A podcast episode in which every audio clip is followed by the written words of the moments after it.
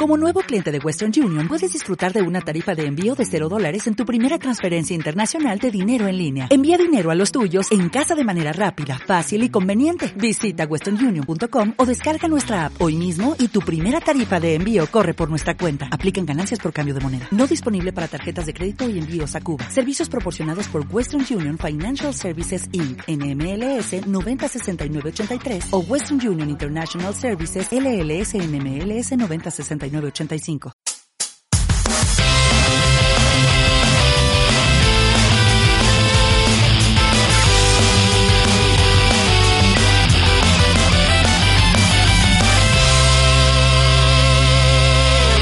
Pix the Pod.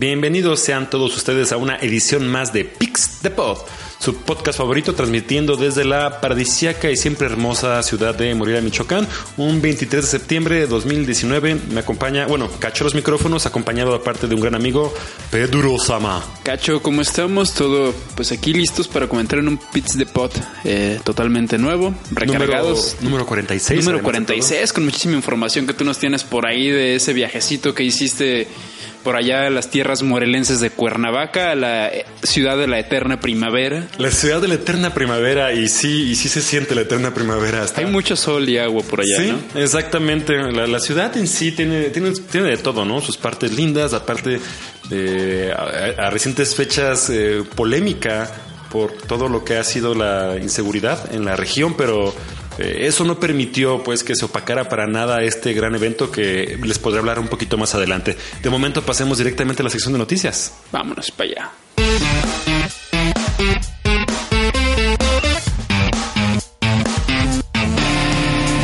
Noticias de la semana.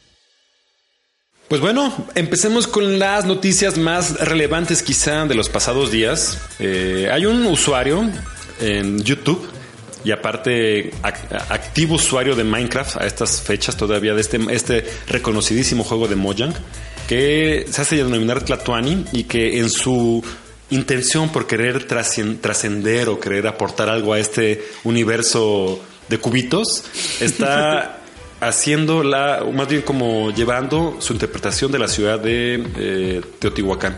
Teno- perdón, Tenochtitlan. Tenochtitlan. Tenochtitlan, sí, sí, sí. Disculpen la, la- la- la confusión. Y se ve muy bien, no sé, ahorita estuvimos viendo un video de lo que está haciendo este compadre y la verdad es que tiene un trabajo muy completo. Según la nota lleva 12 de 62, 64 templos que conforman. 12 de 67, de 67 templos, entre los más importantes, pues bueno, es el de Tlaloc y el de Huitzilopochtli. Eh, y pues muchos más por, por querer este como hacer la, la representación fidedigna de este, de este espacio prehispánico, ¿no? El- la verdad es que denle una checada al video, se ve muy bien. Lleva más o menos 11 meses, es lo que dice que lleva haciendo ese trabajo. Supongo que debe tener amigos en su servidor con los que se apoya para poder este, pues, seguir haciendo todo este tipo de, de cosas. No sé si en este mundo de creación libre tengas que hacer como eh, recolecta de recursos. ¿Tú sabes cómo funciona eso en Minecraft? Bueno, puedes jugarlos según yo de varios modos. Un modo que es supervivencia, donde pues sí tienes que como farmear los recursos o craftearlos, y otro que es el modo creativo. Que es- ser- Supongo o sea, que lo ha de ser del modo creativo. Sí, ¿eh? por cierto, no, no creo que el cuate esté teniendo- recibiendo hordas y hordas para... Sería un poco manchado eso, ¿no? Sí, no, no. De por sí ya se ganó nuestro respeto con esta representación de Tenochtitlán. Conmemorando también el 499 aniversario de la caída de Tenochtitlán ante los españoles. Híjole, ya 499. Pareciera que fue ayer, ¿no? Pareciera que fuera ayer. Todavía me acuerdo cuando vi esos españoles. Yo también. Llegando. Yo, yo que pensaba que eran tortugas, esos, esos barcos en los que venían, que eran tortugas enormes con alas. Y con sus armaduras eran dioses. Sí, sí, sí, que esos caballos eran como dragones o algo así locochón, que no teníamos nosotros. En fin, eh, eh, en serio denle una checada porque se ve muy, muy, muy bien este proyecto. Si quieren apoyarlo, pues échenle, eh, contáctenlo. Tlatuani, monjes. Los, los tlatuanis ella, tlatluanis eran Tlatuanis, ajá. como los pues como los meros meros, ¿no? Ah, sí, más De- bien, de, sí. de la perdón, sociedad sí, mexica. razón, lo confundí, sí, de la ciudad mexica, era más bien como si fuera así el emperador. Ajá. Era como una forma de verlo, más bien. Sí, no, pues apóyenlo. Pasando a la siguiente nota, eh, esta me parece muy interesante. Eh, un veterano de Rockstar de nombre Jerónimo, Jerónimo Barrera, eh, él es de origen argentino, después de estar trabajando durante 22 años en Rockstar Games, eh, regresa a su siempre bella Argentina, para formar parte de un estudio denominado como Nibble Giant Entertainment. Este, como bueno, como lo menciono, se encuentran, su sede está ubicado en Buenos Aires al parecer y parece que llega con esta intención de poder hacer un proyecto más ambicioso en aquellas tierras del sur. Pues enhorabuena, sobre todo porque como hablábamos tú y yo hace un momento, pues en América Latina hacen falta estos proyectos que verdaderamente pues pongan en alto, ¿no? Que también hay buenos desarrolladores, que hay buenos estudios, que hay buenas ideas en América Latina, ¿no? Exacto, y me parece que Argentina además de todo es como una tierra bien fértil para encontrar talento, además de todo como la intención de querer hacer las cosas. Latinoamérica durante mucho tiempo ha tenido como este rezago tecnológico, por decirlo así, y aunque nos estamos entrando, pues nos subimos todos a este gran tren eh, de lo que implica el desarrollo de software o videojuegos. Creo que eh, hace falta todavía mucho por hacer. Sin embargo, creo que eh, ah, bueno, a, partir de lo que menciona este compadre, Jerónimo Barrera, junto con ese estudio, más, más concretamente llamado NGD Studios, lo que buscan es como poder llevar la producción de un título AAA en aquella región.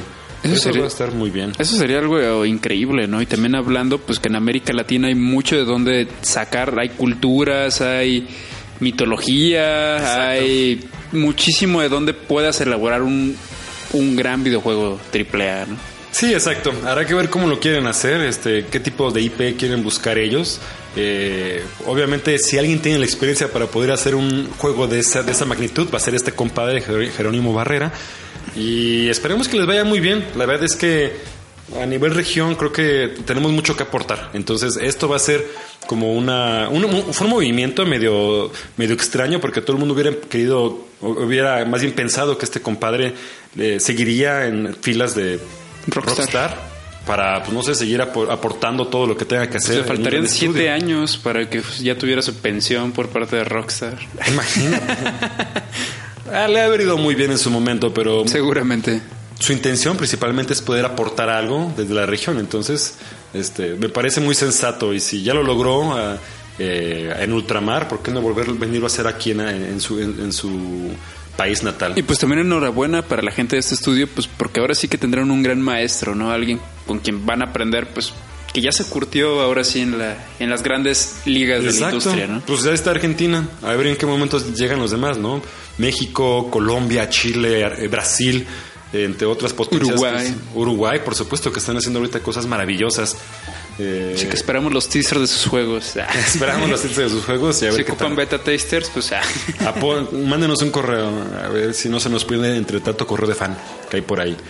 Eh, y por otro lado, bueno, también felicitar a Gearbox Studio que, y también 2K Games que en su lanzamiento de Borderlands 3 Borderlands 3 han logrado un excelente recibimiento por parte del público. 5 millones en 5 días. Un, un récord. Un récord básicamente en ventas de cualquier de, de, juegos. Eh, no sé a nivel de revenue o de ingresos cómo ha funcionado en proporción al caso de hace cuatro años de Grand Theft Auto 5, que fue lo que rompió y a la fue fecha. un monstruo en ventas. Ajá, exactamente. Entonces, ah, pero a nivel por lo menos de, cantidad de unidades vendidas, creo que la gente y los fans han estado, estuvieron siempre a la expectativa de poder recibir este título. Y eso que aún no sale, por ejemplo, en Steam. Por ejemplo, ¿no? Por ejemplo. Está en Epic Store y para consolas. Exactamente. Algo vi que estaba también como descargable en la plataforma de 2K, en la página de 2K sin embargo, no creo que haya como esta compatibilidad que siempre es lo bueno en, por ejemplo, en comunidades, ¿no? O sea, o en o el hecho de poder tener tus amigos agregados a, no sé, una plataforma como puede ser Epic o Steam. Que creo que esa debería ser una barrera que ya muchos videojuegos poco a poco han ido rompiendo, ¿no? El tema de que puedas jugar con tus amigos independientemente de la consola o de la plataforma donde tú juegues. Claro. Que es el tema del crossplay. Y que creo que es algo que para Borderlands pudo haber sido inclusive un un plus, ¿no? El hecho de que hubieran puesto un crossplay para jugar entre tus amigos en diferentes consolas y Bueno, eso, es un rollo. Principalmente es por el hecho de como... Mantener servidores. Exactamente, homologar servidores. Y eso es como de por sí de cautela porque implica muchísimo información información y fugas cualquier cosa vulnerabilidad que haya en cualquiera de los de los de, los, de las entradas o salidas puede hacer un leak de usuarios, información, tarjetas, todo ese tipo de cosas que ya han sufrido la industria anteriormente. PlayStation. PlayStation, ándale. Ay, pobre Play. Yo fui de esos. Bueno, no, no de los afectados, pero sí de los remunerados. No sé, seguramente algún hacker debe tener una información.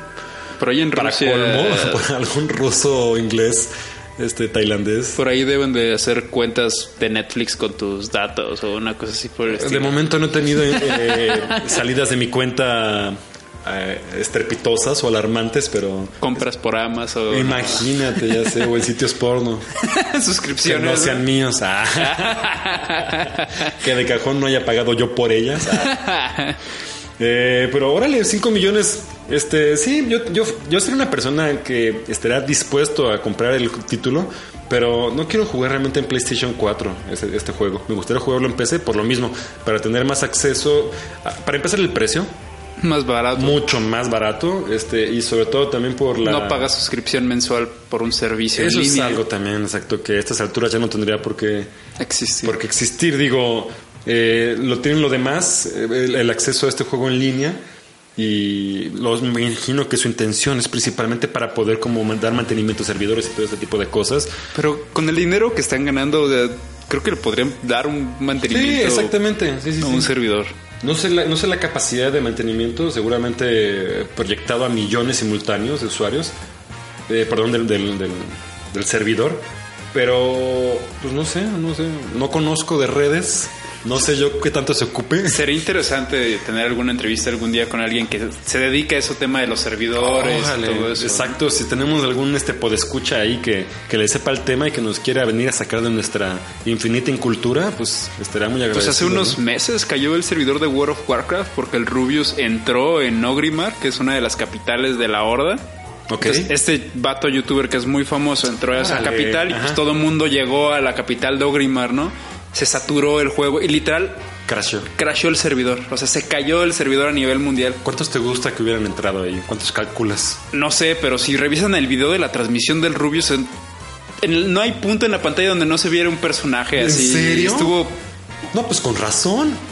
Con razón crashó eso. O sea, rompió el servidor mundial no, de no- Warcraft. No creo que ni siquiera Blizzard o quien sea hubiera estado, eh, hubiera esperado que tantas personas hubieran estado ac- accedido si acaso a ese mismo espacio, misma zona, a ese mismo momento para poder convivir con esta persona. Pues pobres de las personas que estaban raideando o haciendo alguna Imagínate, cuestión competitiva y ¡pum! Se les vino abajo todo. Exacto. Y me imagino que no salva, ¿verdad? El- O sea, sí te guarda, pero quién sabe en ese caso que haya sido, pues, literal una caída del servidor. apagón, claro. Órale, buen punto. Pues eh, en, en su momento World of Warcraft tuvo que aproximadamente como 60 usuarios, 60 millones de usuarios activos, una cosa así decían. ¿no? De suscripciones, o sea, estaba manchadísimo. sí, y, y me acuerdo también que decían que aproximadamente estamos hablando de que había, se había pasado más de 5 mil millones de horas en tiempo nalga por todo esto de... Wow. Ajá, sí, ya sé, o sea que, que estamos hablando de que casi casi era el tiempo de la humanidad, o hasta más del tiempo de lo que se puede decir humanidad. De la historia del humanidad. Ajá, en un Juga- juego. En un juego, sí, sí, sí, bueno, simultáneo, ¿verdad? Ahora sí que... Sí, sí, Pues sí. bueno, nunca he- me he llenado de la valentía para ver cuántas horas de juego tengo invertidas en ese juego y yo creo que todavía no lo haré. Me quedé con ganas de jugarlo, pero bueno. A ver cuántas más nos tocará invertir la Borderlands 3. A que ver. También va a estar bien. Ah, que por cierto, el director menciona que no tiene planes, a diferencia de la del Borderlands 2 y la presecuela, de meter luego DLCs con personajes nuevos. Ay, qué bueno. A mí me, encantaban los personajes que fueron Bueno, añadiendo. sí, bueno, este del de Tina estaba buenísimo. No manches. En Borderlands todos. 2. Ajá. Sí, sí, sí.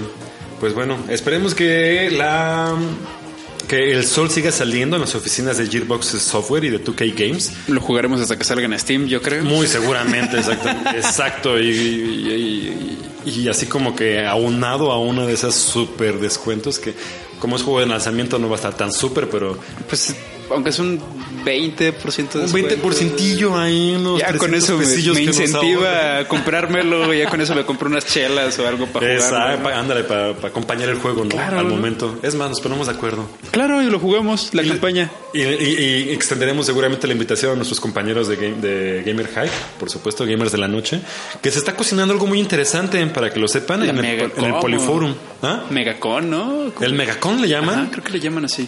Esténse atentos para algo más, pero lo que les vamos a decir es que va a ser como un evento muy fregón de videojuegos y comunidad aquí en Morelia. Va a estar muy interesante ese proyecto. ¿eh? Expoliforum, ahora Colegio de Morelia. Vale la pena hacer la distinción, pero sí, pues, pinta como algo interesante. Ya les traeremos más información en los diversos medios en los cuales estamos presentes. Exacto.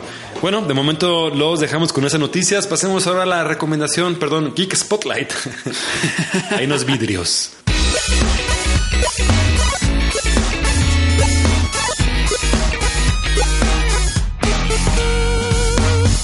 Geek Spotlight. Estamos de vuelta con Geek Spotlight, la sección favorita de todos nuestros fans del mundo mundial.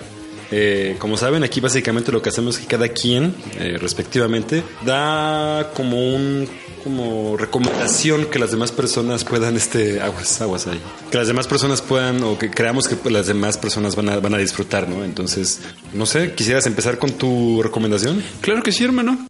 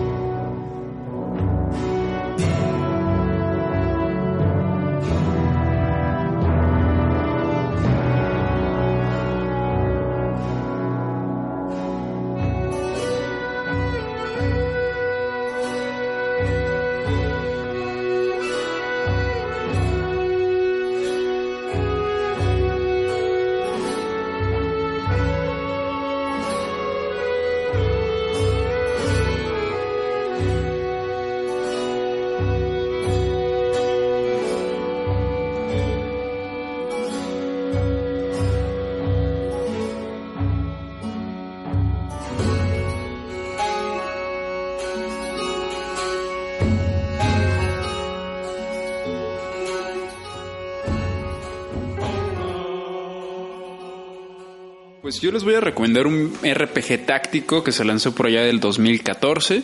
Es un videojuego independiente que se llama The Banner Saga o The Banner Saga. Es un juego desarrollado por un estudio llamado Stoic.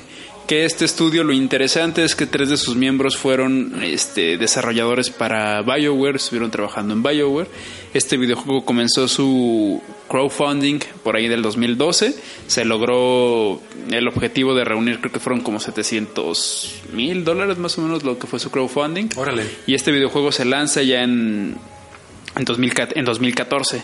Sale primeramente para PC, para Steam, y después se ha lanzado, pues prácticamente creo que ha estado en todas las consolas. Ha salido para PlayStation 4, ha salido hasta para PlayStation Vita, Xbox One, está disponible hasta para Linux, Órale. hasta para iPad y Android. agarraron parejo O sea, está para, para todos. El videojuego es un RPG táctico, es un RPG por turnos. Es eh, donde tú tienes que tomar decisiones y tienes que plantear una estrategia para enfrentarte a unos enemigos. ¿no? El videojuego es un videojuego que su historia se encuentra basado en una época vikinga, por así decirlo. No se puede llamar época, pero está, es un juego de vikingos, ¿no? Ok. donde pues eh, tú eres como el comandante de un campamento donde tú tienes que comandar eh, una como especie de diáspora vikinga, ¿no?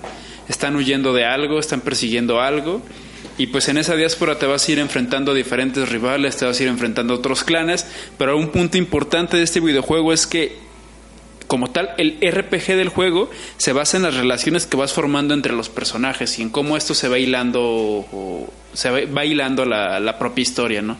En esa toma de decisiones también va a ser como parte fundamental de la narrativa del, del, del mismo videojuego. Y pues es un juego así como parecido a los Final Fantasy Tactics o a los Fire Emblems, ¿no? Claro, RPG como Ajá. en un grid, en una especie como de cuadrícula. Ajá, una cuadrícula te puedes mover, cada personaje pues tiene diferentes movimientos, tiene diferentes habilidades, ¿no? Y pues planteas tu, tu, tu estrategia, ¿no? Tengo entendido que es de los juegos donde se puede como migrar de un juego a otro. Sí, O sea, hay, ahora- para que sepan, ahorita está la tercera de las, de las entregas. ya van tres entregas y por cierto hace rato tú me lo mencionaste que va a salir un compilatorio para Switch Ajá, con las tres entregas. Y sí, o sea, la misma historia que tú eh, las decisiones que tú tomas en el primer juego lo exportas para seguir teniendo como, o sea, desarrollar tu segundo videojuego a partir de las consecuencias de tus actos en el primer entrega. Y Aliados o enemigos o lo que sea. Y posteriormente lo mismo en la tercera entrega, ¿no? Y eso creo que es algo es un punto a favor de cualquier videojuego, ¿no? Sí, claro. Esos tipo de cosas me encantan. No sé por qué la gente no o estudios no siguen explotando eso. En su momento Golden Sun, un juego que era para Game Boy Advance, tuvo esta capacidad de migrar lo que tenía tu save completamente entero hacia otro de los cartuchos. Mass Effect también lo hizo. Mass Effect, por supuesto. The Witcher también lo hizo. ¿Cómo se maneja con esto, por ejemplo, de la muerte, o sea, también hay, por ejemplo, muerte permanente de los aliados. Puedes activarla, o sea, tú puedes elegir el modo de juego, que puedes hacer el juego, pues, experto, ¿no? Que si se te muere un personaje, nunca más lo puedes volver a revivir en el juego. Qué horrible es eso, no manches. Y pues lo otra, pues, es que tus personajes se mueren en batalla, pero no los pierdes del juego, ¿no? Es, ya los recuperas después, ¿no? Y pues ahí tú se lo puedes plantear como, como te lo quieras chutar, ¿no? Es horrible. Eso la verdad es que es, o sea, es un elemento para quienes quieren buscar una manera auténtica de, o muy, muy, muy táctica. Muy táctica, muy intensa, una experiencia muy, muy peculiar de juego, pero no sé, en mi caso yo tuve que reiniciar un par de, varias veces los, los niveles en Mass Effect para no perder, por ejemplo, a mis aliados. No, hombre, y, todavía me siguieron en el Mass Effect 2 y me quedé a finales del Mass Effect 2 en espera de poder hacer lo mismo a Mass Effect 3. Creo que todos, esos, todos, todos hacíamos eso, ¿no? De guardar antes de una misión así como bien pelado, de enfrentarnos a cierto boss, por si moría alguien, ya, en corto ahí lo... No me quiero despedir de nadie. no, porque por ejemplo, aquí en este videojuego, pues tú vas subiendo de nivel a los personajes, los vas mejorando, ¿no? Eh, planteas tu estrategia y pues te lo matan en un combate y pues ya no lo tienes, ¿no? Para, para el siguiente combate. No tienes forma de volverlo a revivir. O sea, la única forma es reiniciando el juego. Órale, qué locura. Y pues es un juego que recomiendo mucho. Es una banda sonora original, muy bonita. Es un videojuego que aparte del estilo gráfico es, es muy bonito. Es... Parece hecho a mano. Parece hecho a mano, exactamente. Bellísimo visualmente el mugroso juego. Está muy bello, muy cuidado en ese aspecto artístico, gráfico del videojuego. Y pues bueno, es un videojuego que no, no implica mucha demanda de tiempo.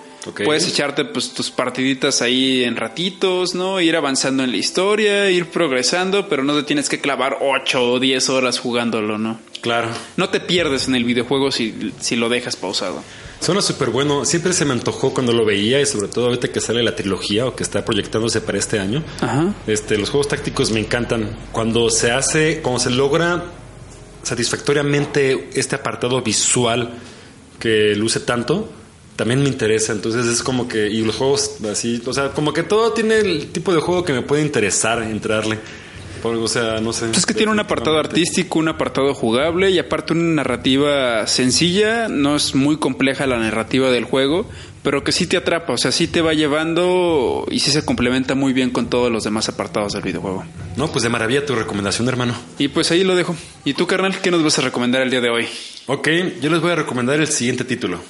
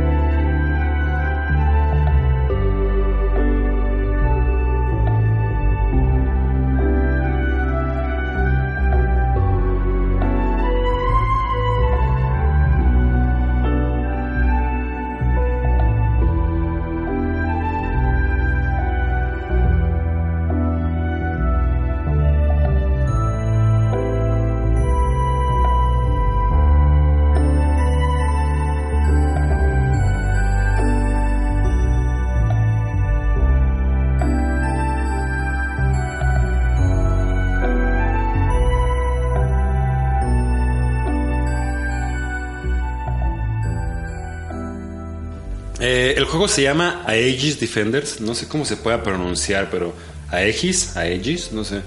Bueno, el juego básicamente va eh, de, es una especie de juego de plataformas con mezcla de Tower Defense. A mí los juegos de Tower Defense me encantan, me parecen juegos que pueden ser con de mecánicas muy muy entretenidas, donde realmente la curva de aprendizaje es como muy muy noble. No te, no te pierdes mucho en el proceso en el que te enseñan las mecánicas básicas de cómo ir defendiendo eh, los primeros niveles a cuando ya es una cuestión muy complicada que tienes que. Pues bueno, Dota. Más y más. sí, sí, sí, sí, sí. Eh, y bueno, eh, el juego fue también creado, eh, bueno, principal, lanzaron la una campaña Kickstarter en el 2000, si no me falla la memoria fue 2014, no aparece aquí en la, en la, en la- en la página, pero... ¿Recuerdas haberlo visto? No, recuerdo haberlo visto y dije, órale, parece muy interesante este juego porque aparte estáticamente maneja un pixel art, este, una abstracción interesante, como en un mundo eh, completamente distinto al convencional, ¿no? Este, un mundo alternativo donde hay una especie como de, de, de dioses que llegan así como a, eh, como a distintas civilizaciones, hay, hay como Oh. dioses buenos y dioses malos. Entonces, de pronto, eh, uno de los dioses malos tiene tan reprimido a su, a su, a su, a, su, a sus- a su- a su pueblo, a su sociedad, que se vuelcan contra él. Entonces, eh, esta, ya después de que derrocan a este primer dios, tienen que, eh, hay básicamente como un régimen totalitario que quiere derrocar a todos. Entonces, Empieza eh, a consumir otras, a atacar otras sociedades. Básicamente, y haciendo un caos total este, de, de la, de, la, de, de esa- de- de- de- de la civilización, ¿no? Entonces, eh, básicamente va de, eres, eres un don eh, que va con su nieta y bueno, eh, eventualmente cruzan caminos con este, con este gran conflicto entre, entre civilizaciones y tienen que ir sorteando las cosas para poder este, evitar que el caos llegue hacia donde están ellos. De alguna forma, el juego empiezas primero con dos personajes, eventualmente son cuatro personajes, cada uno con habilidades y, y formas y artefactos, ítems distintos, habilidades también distintas. Y conforme va avanzando, se enriquecen muchísimo las mecánicas. Eh, cada escenario son aproximadamente como unos creo que debe ser como 28 escenarios, si no me falla la memoria. Y la mayoría constan de una parte, de un- una primera parte que es como plataformas donde tienes que ir avanzando, encontrando objetos escondidos, algunos espacios, recolectando monedas, atacando a los enemigos, para finalmente, eh, antes de concluir el escenario, que se convierte en un proceso de eh, defensa de torres, o bueno, Tower Defense. Entonces eh, es como todo el tiempo estar alternando entre, entre- entre estas dos este, formas de juego. Y Pero lo hace dinámico, me imagino, el videojuego. O sea, hace que no sea tan repetitivo y Exactamente. le da dinamismo. Sí, exacto. Eh, exacto. La gente quedó muy contenta con esto. De hecho, la campaña de Kickstarter se hizo en 2003 y fue exitosa. Salió apenas hace año y medio, seguramente salió a principios del 2018. Eh, febrero, fíjate nomás, febrero de 2018. Cumplieron la meta del Kickstarter. Cumplieron la meta, la, la- la meta les fue muy bien y Salió sobrando. Salió sobrando, de hecho. Y bueno, lo que te comentaba ahorita que estaba viendo el tráiler de lanzamiento de la página de Kickstarter, a cómo quedó el juego, Dices que cambió mucho. cambiaron un montón de cosas, pero cambiaron para bien. Eh, realmente creo que encontraron la forma de poder hacer un juego donde similar a lo que sería, no sé si ubicas Train. Train sí, sí lo ubico. Ya ves que también eh, ellos meten Van en el cuatro lore. entregas. Ajá, van cuatro entregas. En el primero que fue el que yo jugué enterito, el 2 más o menos lo jugué, eh, justifican bien el hecho de que puedan andar como que este entra un personaje a juego para que otro más se quede dentro del artefacto, ¿no? Pero bueno, aquí es distinto. Aquí es como si fuera más un RPG donde son cuatro personas que te van siguiendo. Tú alternas entre unos y otros. Juegan mucho con los puzzles para que sea como tú te quedas aquí presionando este switch. Yo me voy para acá, para este cuarto, para poder tirar esta pared. Pero no es que queda, o sea, usas un personaje y te clavas solamente con ese personaje durante todo el juego y todos los demás quedan como de un segundo plano. No, no, no, todo el tiempo estás usándolo y alternándolos eh, constantemente. Incluso como ya que llegas a la parte de platformer, hay espacios donde únicamente acceden ciertos personajes. Que aparte está bien marcado por color coding, es decir, cada personaje tiene su color y tiene por lo mismo como su ventaja contra, contra cierto tipo de enemigos y acceso a ciertas zonas o a ciertos ítems, ciertas armas, ¿no? Entonces, eh, también está divertido que entre cada stage hay como una especie de zona, así como un momento de calma, donde todos están así sentados en una fogata platicando y pues, no sé, como que esta es, da una como sensación de calma después de... De, de, de- De la tormenta, de del la combate. tormenta, sí, sí, sí, del combate, exacto, quise decir combate, sí. Entonces, es muy, es muy entretenido, yo lo recomiendo muchísimo, le parece que en cuanto a críticas le fue bien y estoy seguro, no estoy seguro de dónde son estas personas, Eh, se llaman GUTS Develop... eh, ¿El estudio? GUTS Department, ajá, como el departamento de agallas. Y casi todos tienen como nombres o apellidos asiáticos. Entonces, lo más seguro es que sea ¿Japonesa? No, no, no. más asiáticos tirándole más bien a o Corea o China. Corea, China. Ajá. O alguno de estos ¿Y lugares. para qué está disponible este videojuego? Está disponible parejo para un montón de cosas. Nintendo Switch, PlayStation 4, eh, Windows, Mac OS y bueno, ya. Fue desarrollado en Unity. Órale. Este, ajá.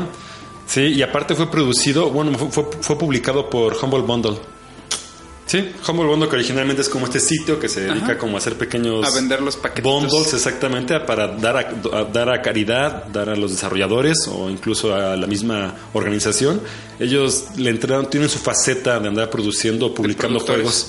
Entonces publicaron este y les fue muy bien. Incluso hay como unos guiños ahí de esta, como en esta escena independiente. Por ejemplo, hay referencias a Shovel Knight, referencias también a Time Spinner, que es como Metroidvania, y también a Awesome Notes, que es como este juego eh, MOBA 3 contra 3, que está muy divertido, la neta.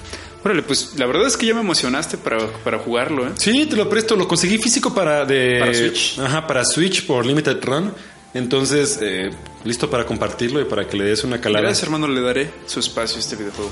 Recomendado, la música me ha sido un poquito complicado encontrar algunas pistas, es difícil encontrar eh, como pistas, pistas enteras, porque todas tienes que pagar por ellas, pero eh, esto que encontraron aquí es el tema principal, que es el que más puedes encontrar ¿no? en todas las páginas o distintos sitios. Lo recomiendo mucho y pues den una checada. Habrá que jugarlo. Obvio, obvi. Pues bueno, pasemos a la sección de tema de la semana. Ahora sí, uh, agárrense.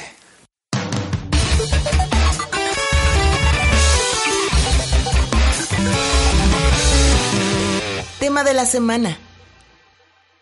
Estamos de vuelta con el tema de la semana y para este tema de la semana quiero hablar principalmente de mi experiencia de lo que fue ir a cubrir el evento de Pixelatl. Eh, como sabes, fue Cuernavaca, ¿verdad? en Cuernavaca exactamente. Un, eh, un evento creo que sin precedentes siquiera de lo que pudiera considerarse le- las industrias de creativas aquí en México. Eh, me parece que es una iniciativa muy interesante, algo que incluso no, no- no he visto replicado concretamente en otros países, pero aquí me, me interesa porque creo que eh, todo el staff de organización, que lleva por cierto ya ocho años, bueno, siete festivales creo, o ocho, no estoy muy seguro, haciendo, pues, lanzando la casa por la ventana, trayendo talento de montón de rubros a la ciudad de Cuernavaca. Además, este, con eh, casi todos ellos con una actitud muy fresca, muy propositiva y con también la, la- la postura de querer compartir su conocimiento. Eh, No hay divas. No, bueno, las que hay, o lo- o lo- los, Los las que hay. divas que haya por ahí, la verdad es que no se, no se perciben tanto porque parece que llegas a un lugar muy horizontal Qué donde chido. puedes estar de pronto ahí platicando. Dialogas entre todos. Llega, ajá, Comparten. Si tienes la suerte, te puedes encontrar a un codirector creativo de Pixar y más adelante vas a encontrar a un diseñador de videojuegos eh, triple A y más adelante puedes encontrarte a los directivos de Cartoon Network ahí, o sea, y todo si te los agarras en un buen momento puedes eh, llegar y platicar con ellos. Además de que de todas maneras el lugar no deja de ser como este gran cúmulo de talento. Es increíble lo bien que se la pasa uno y, y aparte cómo conoce uno personas este de montón de disciplinas llevando ahí sus conocimientos y su experiencia. Wow, en serio yo me quedé, yo me a mí se me, me voló la tapa de los sesos nomás de ver la cantidad de talento que había, porque en un momento dado ya este, cuando uno estaba ahí se podía uno se iba a la parte de, de como una especie de placita, más bien como una especie de jardín y ya te podías ahí sentar a platicar, echarte una chela dos mientras llegaba gente que no conocías y que te preguntaba, oye, ¿tú qué haces? ¿Qué estás haciendo? Ah, bueno, mira, yo hago esto, esto, esto y esto. Entonces, eh, creo que eso, aparte, un lugar donde se hacen muy buenas migas para como eh, empaparte de la industria, ya sea animación, novela gráfica, cómics, videojuegos, entre un par más de cosillas que de pronto entran ahí. Entonces, Para relacionarte también artísticamente. relacionarte, en- en- no, no tienes idea de, de- de- de lo bien que funciona en ese sentido. Y por eso digo que no he visto ya realmente un evento que funcione de esa manera. Y creo que un festival, porque de hecho es Festival Pixelatul, no hay mejor manera de describirlo.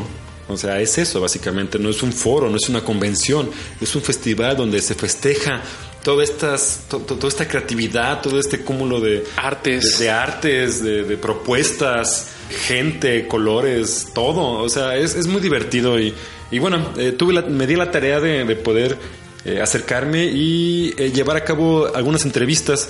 Por desgracia no, no he podido encontrar todas las entrevistas. Este, no- me preocupa que se hayan podido haber quedado en, parte, en alguna memoria que, que, sigue igual de extraviada. Entonces, dentro de las que he podido encontrar, pues hay unas muy buenas. Eh, una de ellas es eh, precisamente entrevisté a José Iniesta, que es el director y fundador de Pixelatl. Él empezó con este proyecto hace ocho años, con esa intención. Nos habla él, claro, con esta intención de poder generar en México eh, cimientos sólidos para poder eventualmente eh, promover el talento mexicano en grandes cadenas de televisión a nivel internacional, en una escala que no se quede únicamente en proyectos estudiantiles o, trabajos de fanáticos, ¿no? Sino que brincara algo más. Y creo que lo logró muy bien, lo hizo bastante bien.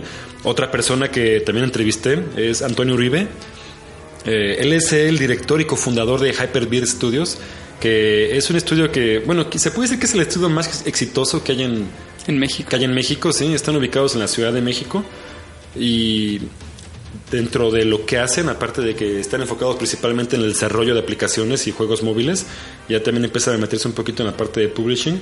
Entonces, nos habla acerca de su experiencia, vale la pena mencionar que él es de aquí de Michoacán, de Qué Chilchota. interesante, ¿eh? Sí, sí, sí. Entonces nos habla ahí de su experiencia, eh, un poquito de cómo ha sido llegar a los Pixelatl, cómo, cómo, cómo conoce el festival y cómo se va introduciendo.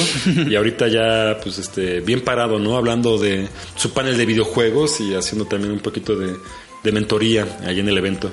Y por último, una entrevista de las que estoy bien contento de no haber perdido. y que de hecho fue que fue un amigo, Galamot Shaku, este, un buen amigo del podcast también, eh, Adrián, que él está en la Ciudad de México, desarrollador de videojuegos. Eh, él me acompañó y yo no pude estar todo el tiempo para, re- para entrevistar a algunas de las personas. Tuve por cuestiones personales que regresar a la ciudad de Morelia, pero él me echó la mano entrevistando a Paul Robertson, que este cuate pues es el mero mero del pixel art a nivel mundial, ¿no? Ha trabajado en proyectos de, con Cartoon Network, Fox, eh, Adult Swim, Disney, videojuegos como Gran, eh, eh, ¿cómo se llama este juego? Mm, Mercenary Kings, eh, también el juego de Scott Pilgrim contra el mundo, entonces eh, creo que a nivel de pixel art es la persona que más ha sabido hacer una, una institución física este, estética. So- sobre ese estilo, ¿no? Sobre ese estilo que él tanto lo ha hecho. De hecho, aquí en la oficina hay un par de cuadros que le pertenecen a él. Como este que está aquí de Gravity Falls o uno que está acá atrás de. Adventure Time. Para mí siempre he sido una persona de mucho respeto. De hecho, tuve la oportunidad de que me firmara un par de juegos. Pero también, la entrevista estuvo muy buena. Fue Adrián, como saben. No la voy a traducir. Generalmente lo que hago cuando hay una entrevista en otro idioma es de que monto la voz en off. Esta vez espero que quien me esté escuchando, quien escuche este podcast, tenga un poquito de de conocimiento, conocimiento de inglés. por favor, se los agradecería para que no se pierdan esta entrevista además. Y pues bueno, esas son las tres entrevistas. Si llegan a aparecer otras más, las iré colocando en próximas ediciones del podcast. Denles una checada. Eh, para mí fue un gran gusto poder tener estas personas. Disfruten. Ahorita nos vemos. Estamos de vuelta en la sección de entrevistas y acabo de encontrar una gran persona, sin duda alguna, toda una personalidad de las industrias naranjas aquí en, aquí en la Nación. Eh, José Iniesta, ¿cómo estás? Director de Pixelato, un gusto conocerte. ¿Qué tal? Pues muy emocionado, ya llevamos tres días de festival, ya pues hay muchos negocios que están empezando a concretarse, lo cual siempre me emociona. Y también pues ver cómo la gente llega, cómo interactúa con los videojuegos que tenemos en el showroom, cómo se acercan a la parte de reclutamiento, revisión de portafolios. Eh, es bien padre, es bien padre ver la dinámica, también ver cómo están sentados en las mesas fichando entre sí, dibujando entre sí, verdaderamente formando una comunidad, que es lo que estamos buscando con este evento, crear una comunidad audiovisual en México. Por supuesto, y la verdad es que debe ser muy bien ya ver que el niño que alguna vez andaba en brazos y ahorita ya anda solo, ¿no? Pues ahí va, ahí va Ahí va. creciendo, ahí va creciendo con muchos sacrificios, pero, pero ahí va. Y bueno, siempre es padre ver que el festival es el, el final de un camino largo que empieza desde el mes de octubre del año anterior, con todas las convocatorias que vamos sacando alrededor del año, los cursos de capacitación, etcétera. Entonces, pues ver cómo culmina siempre es bonito, ¿no? Es- ¿Cómo nace Pixelato? ¿Cómo nace esta maravillosa, asombrosa iniciativa que fortalece con excelentes cimientos a la industria mexicana? Es una, es una muy buena historia. Pixelato surgió eh, en el 2011 cuando veíamos, o sea, cuando, teníamos ganas de hacer algo que pudiera mejorar nuestro país. pero no sabíamos qué y investigando nos dimos cuenta que la economía naranja es una palanca de desarrollo. Crece a dos dígitos año con año, resistente a crisis económicas, paga 35% más en solo salarios que otras industrias. Entonces, si queríamos ayudar a nuestro país, a México, tenemos que apostar por este sector. Y en esa época no había de verdad nada. No había propiedades intelectuales mexicanas. Eh, estaba Anima que producía un largometraje, pero pues no eran propiedades intelectuales originales. Estaban haciendo el Chavo Animado, que es propiedad de Televisa de los 70 Entonces era lo que nos faltaba. Ese ingrediente era lo que nos faltaba y con lo que empezamos a trabajar de maravilla. La verdad es que ha evolucionado esto muy bien y es la octava edición. Eh, o... Es la octava edición. Enhorabuena, felicidades. y ahorita que en esta octava, ¿cuál es el futuro de Pixelatel? ¿Qué es lo que se proyecta para las próximas ediciones? Novena, décima, vigésimo, pues, centésima. A ver, siempre hacemos un esfuerzo después del festival para analizar el evento, para ver obtenemos retroalimentación de la gente, pero también de, de los invitados ellos nos, nos dan retro, ¿no? Como qué es lo que nos hace falta y mucho del programa del año siguiente es para tratar de recuperar lo que nos hace falta y tratar de trabajar en, pues darles esas capacidades y habilidades a los, a los jóvenes artistas para que puedan pues, tener una, un potencial de contratarse en esta industria o de desarrollar propiedades intelectuales que después puedan permitir formar estudios propios. Entonces sí es un trabajo de verdad continuo poder entender dónde estamos para siempre poder decidir a dónde queremos llegar. Por supuesto, otra cosa que también se me hace maravillosa de este gran foro, de este festival, que no hay mejor palabra para, para describirlo, es que ha sido la cuna de proyectos maravillosos que ahorita empiezan a ver sus... Eh, son básicamente los pininos de una industria de animación concreta que realmente puede competir a nivel internacional. En eso creo que, creo que el punto dio donde tenía que dar, vaya. Así es, que es lo que estamos viendo ya después de ocho años, como los proyectos que se presentaban y se fichaban en las primeras ediciones ya se están convirtiendo en series, en producción, en segundas temporadas, en pilotos, y eso es creo que lo más valioso de todo. Oye, esta evolución. Muchísimas gracias por esto, por tu tiempo, por la entrevista y por en serio tener la pasión, la paciencia y a veces los desvelos y las risas para que ese tipo de cosas se concreten. En serio, sigo haciendo por gente como tú. Este país no, no se derrumba en cachitos. Muchísimas gracias. Un gustazo, amigo. Gracias.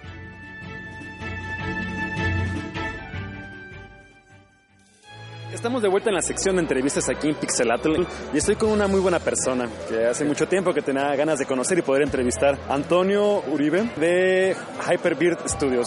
Hermano, qué gustazo que estés aquí. No, qué gusto verte y que por fin podamos coincidir. ya sé, ya sé viejo. Pues una vez más he sabido que has estado aquí presente en ediciones pasadas de Pixelatl. ¿Cómo has sentido el evento a todo esto?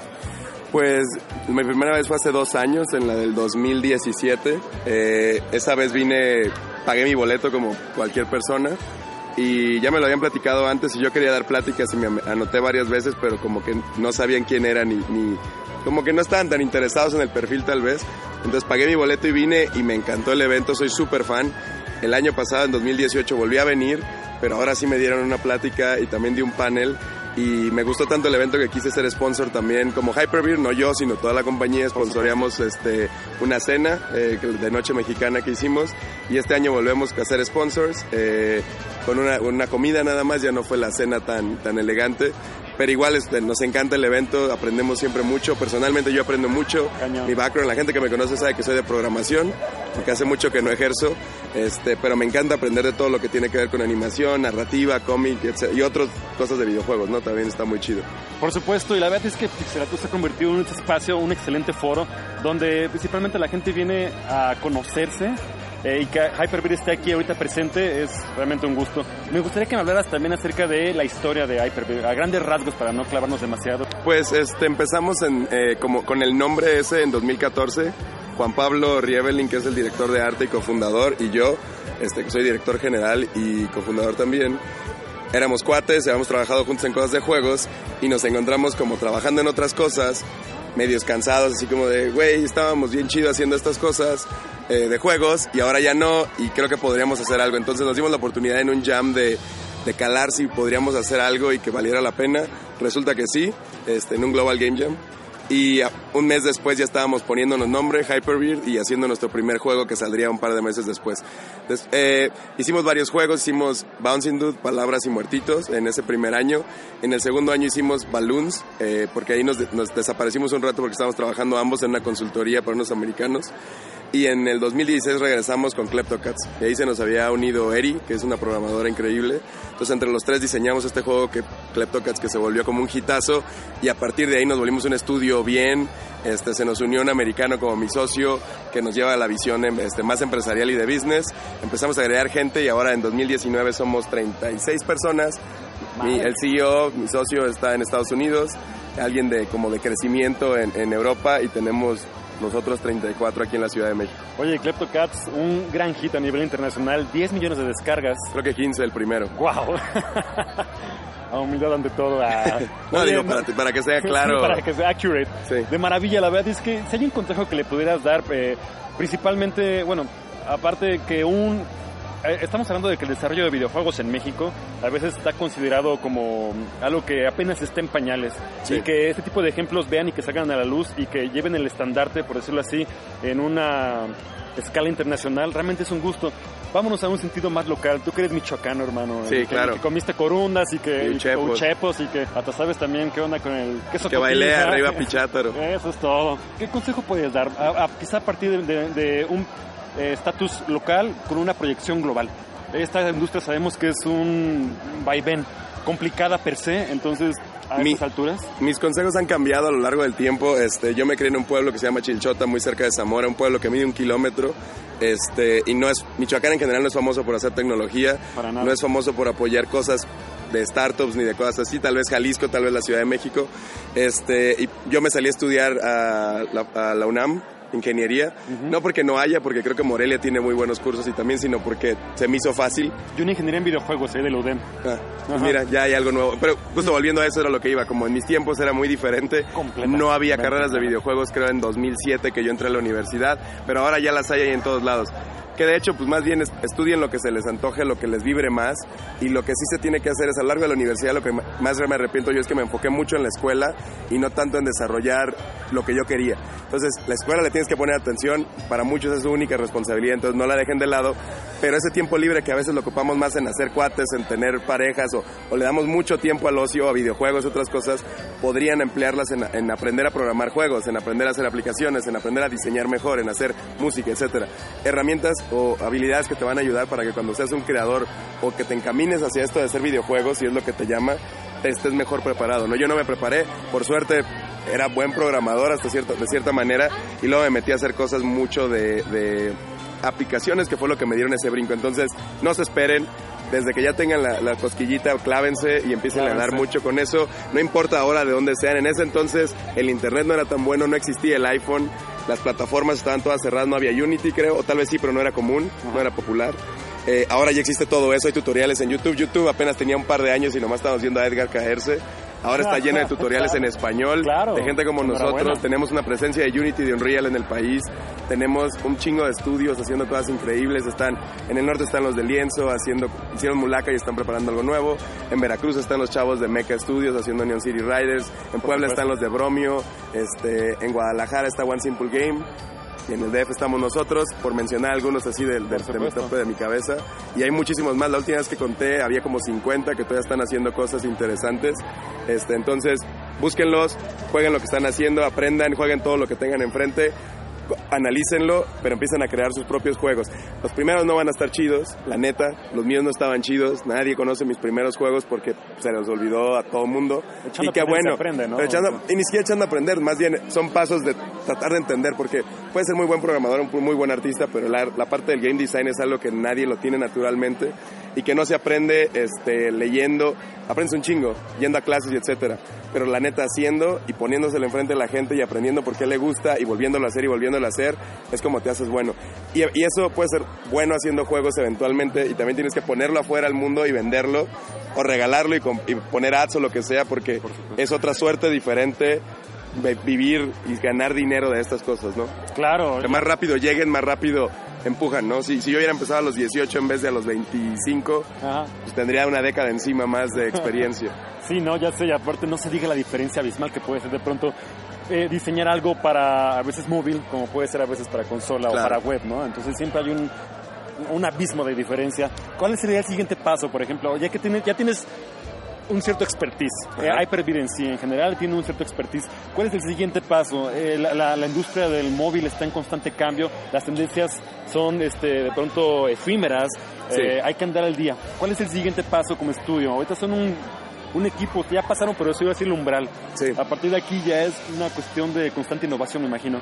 Sí, claro, este eh, es un negocio, Hyperbeer es una empresa, entonces por más de que a veces nos gustaría seguir nues- nuestro lado creativo, ya con treinta y tantas personas dependiendo de- del dinero, pues no es tan fácil. es, eh, eh, y lo que tiene una ventaja mucho la gente que empieza es que son muy ágiles, que no importa si no salen las cosas, puedes volver a empezar y volverlo a hacer. Entonces para nosotros eh, estamos, somos reconocidos por hacer cierto tipo de cosas, nos vamos a mantener haciendo cosas similares, pero estamos tratando de profundizar un poquito más en lo que hacemos, viendo como, anticipando la curva del- del- de las cosas en móvil, ¿no? Te- somos Claro. muy conscientes del tipo de juegos que hacemos, con el tipo de gente que tenemos y en dónde las sacamos, y eso no va a cambiar pronto. Obviamente la pregunta que más nos hacen es cuándo van a hacer algo para consolas o no les gusta, ok, y es como, claro, todos nos criamos con eso y nos encantaría, pero lo que sabemos de negocios y el expertise que tenemos está en otro lado y hasta que no estemos muy a gusto del otro lado o que tengamos un montón de gente haciendo eso, que algunos se puedan tomar la libertad de irse a otro lado, probablemente no pase. Y no es para mal, ¿no? Cada uno tiene su propio ADN y su identidad y lo va construyendo como, supuesto. como quiere.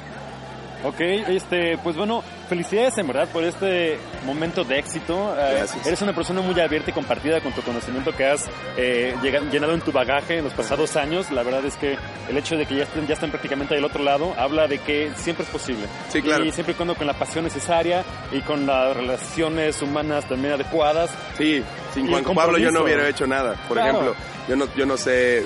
Y no la soy pasión de ambos. Y, la- y- y conectar con alguien, porque a veces hay gente que es muy apasionada, pero en, en lugares opuestos, ¿no? Claro. Alguien le puede ser muy. Los dos de videojuegos, pero uno de cosas muy narrativas y el otro de cosas muy. FIFAs o carros o otra cosa, ¿no? O puede ser algo muy artístico y algo muy mecánico.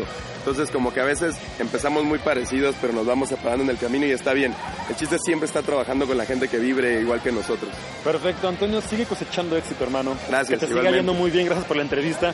Seguimos aquí viéndonos en Pixelatl. Igual. Gustazo.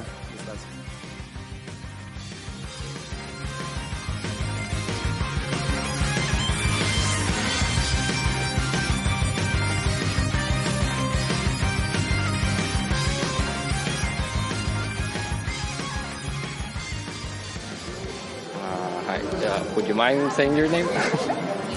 Paul Robertson And Where are you from, Paul? from Melbourne, Australia. All right. Um, so, well, basically, it's two kind of general questions, but Yep. uh, when and why did you start at pixel art? Um, well, uh, as I said in the in the talk, I um,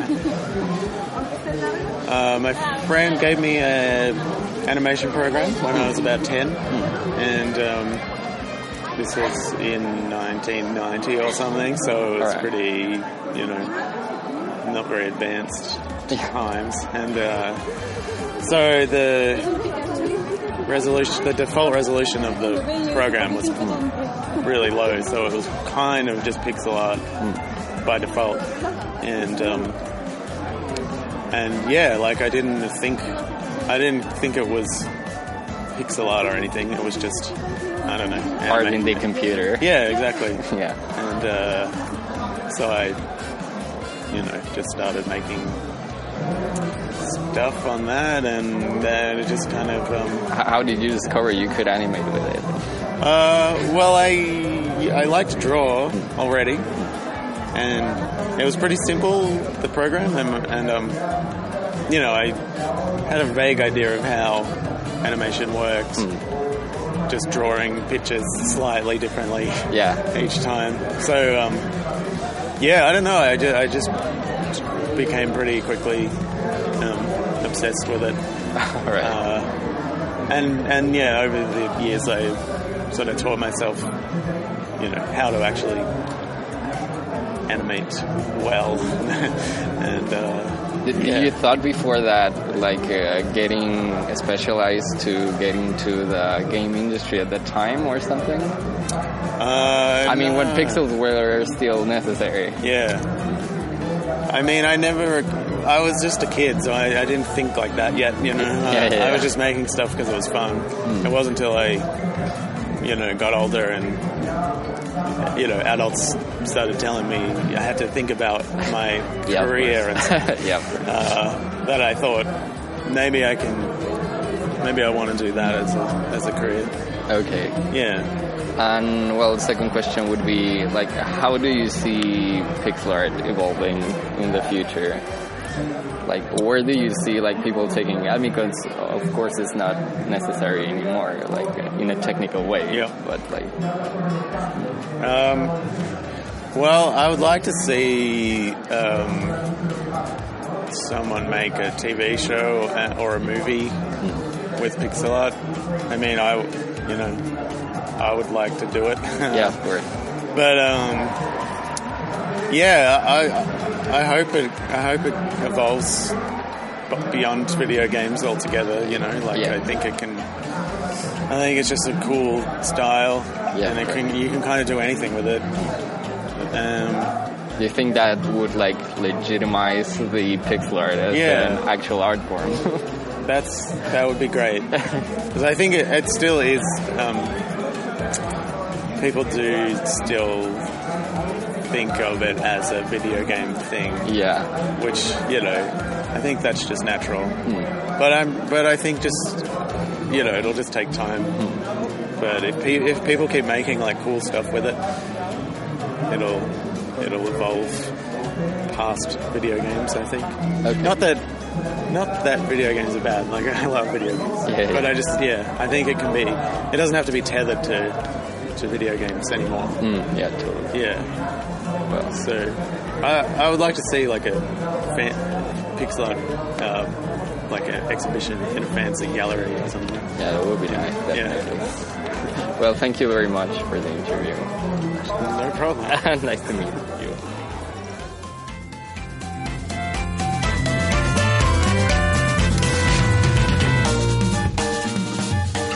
Pues estas fueron algunas de las entrevistas que se llevaron a cabo precisamente en aras de Pixelatl 2019. Espero que les hayan gustado, la verdad, como te digo, compadre, es de que este ha sido un evento donde se enfoca no solamente en ser como eh, un lugar de encuentro, sino también en traer personas de gran nivel. Te digo, estaba, por ejemplo, este Jonen Vázquez, que es el de Invasor Sim. Estaba también Me contaste que el creador de Boyac, el, el- ajá, el, el creador de Horseman Boyack, o no sé cómo se llama. Serie. Horseman. Este, este mero. Hubo un par más. También, por ejemplo, hubo un par de. de- había, había muchos eventos que eran como puerta cerrada, o donde la prensa podía pasar únicamente, pero sin cubrir nada, porque también estaban personas que trabajan ya directamente con Cartoon Network. Axur Eneas, un buen compadre también de este podcast, creo que ya lo hemos entrevistado antes, que yo lo conocí por The Bauer. Estuvo ahí ya enseñando lo que es su trabajo en Cartoon Network, ¿no? Eh, un- tiene sus pequeñas cápsulas que se llaman Tutorial, que han resultado un éxito completamente de millones de vistas en las páginas de, en, el canal de Cartoon Network de YouTube.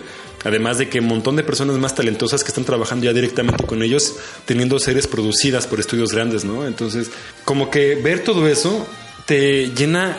No, para mí fue tan emotivo ver que realmente hay gente que ya lo logró y que está trabajando ya. y creo que, se- te motivan. no sabe lo motivado que salí de ahí. No, o sea, tampoco es mi intención comerme el mundo y dibujarlo entero. O querer hacer una serie, un videojuego de mi vida. No, pues no, ni mucho menos. Así de que lo empiezo ahorita.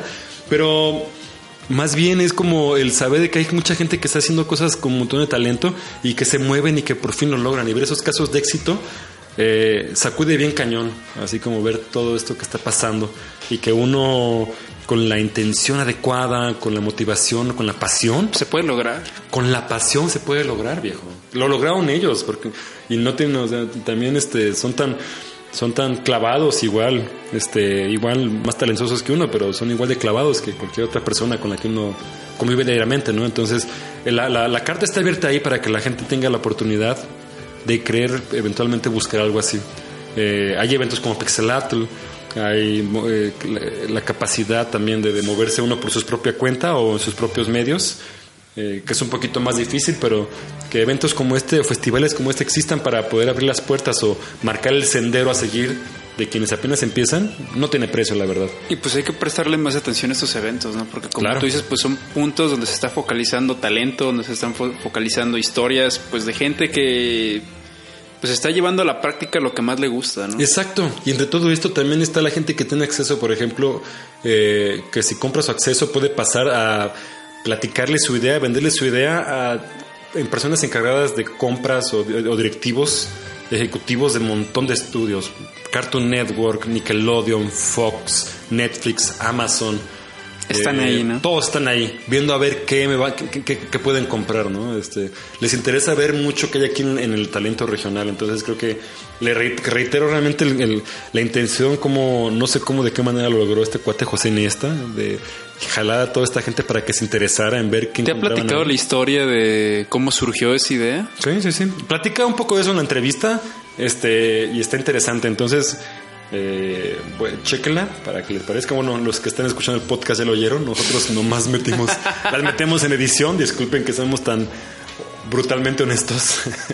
Pero bueno. Bueno, este, pasemos al tema musical y pasamos en un momento a despedirnos. Ahorita los vemos.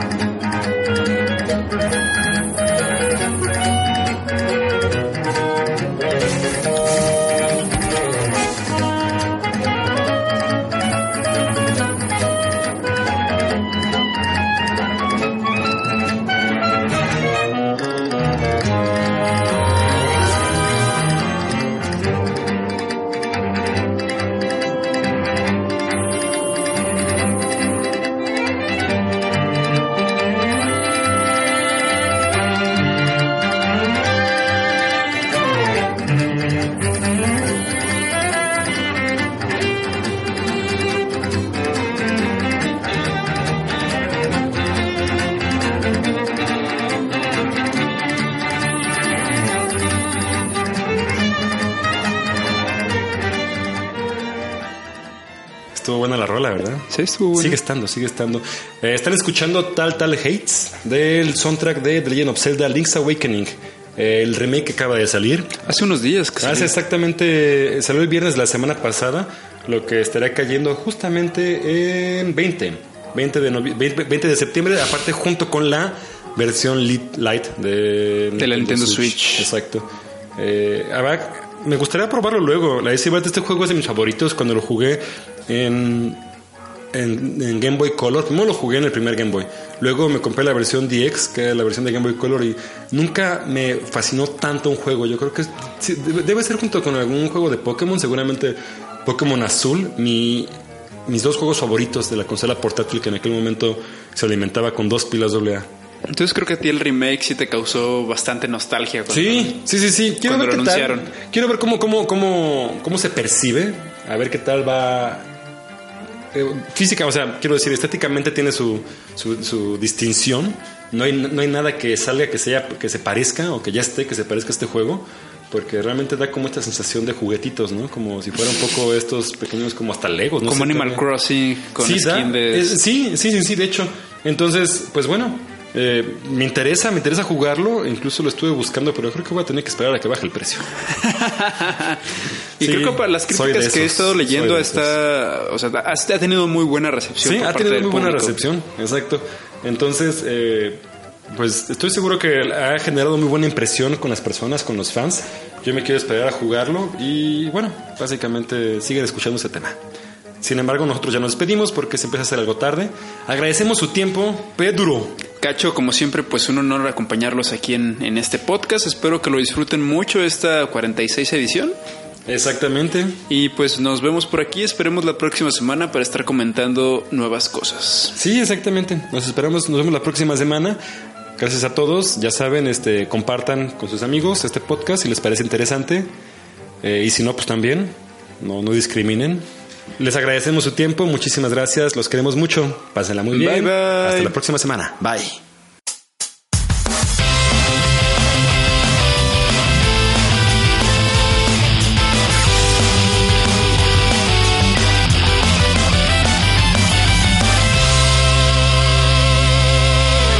Pix the Pod.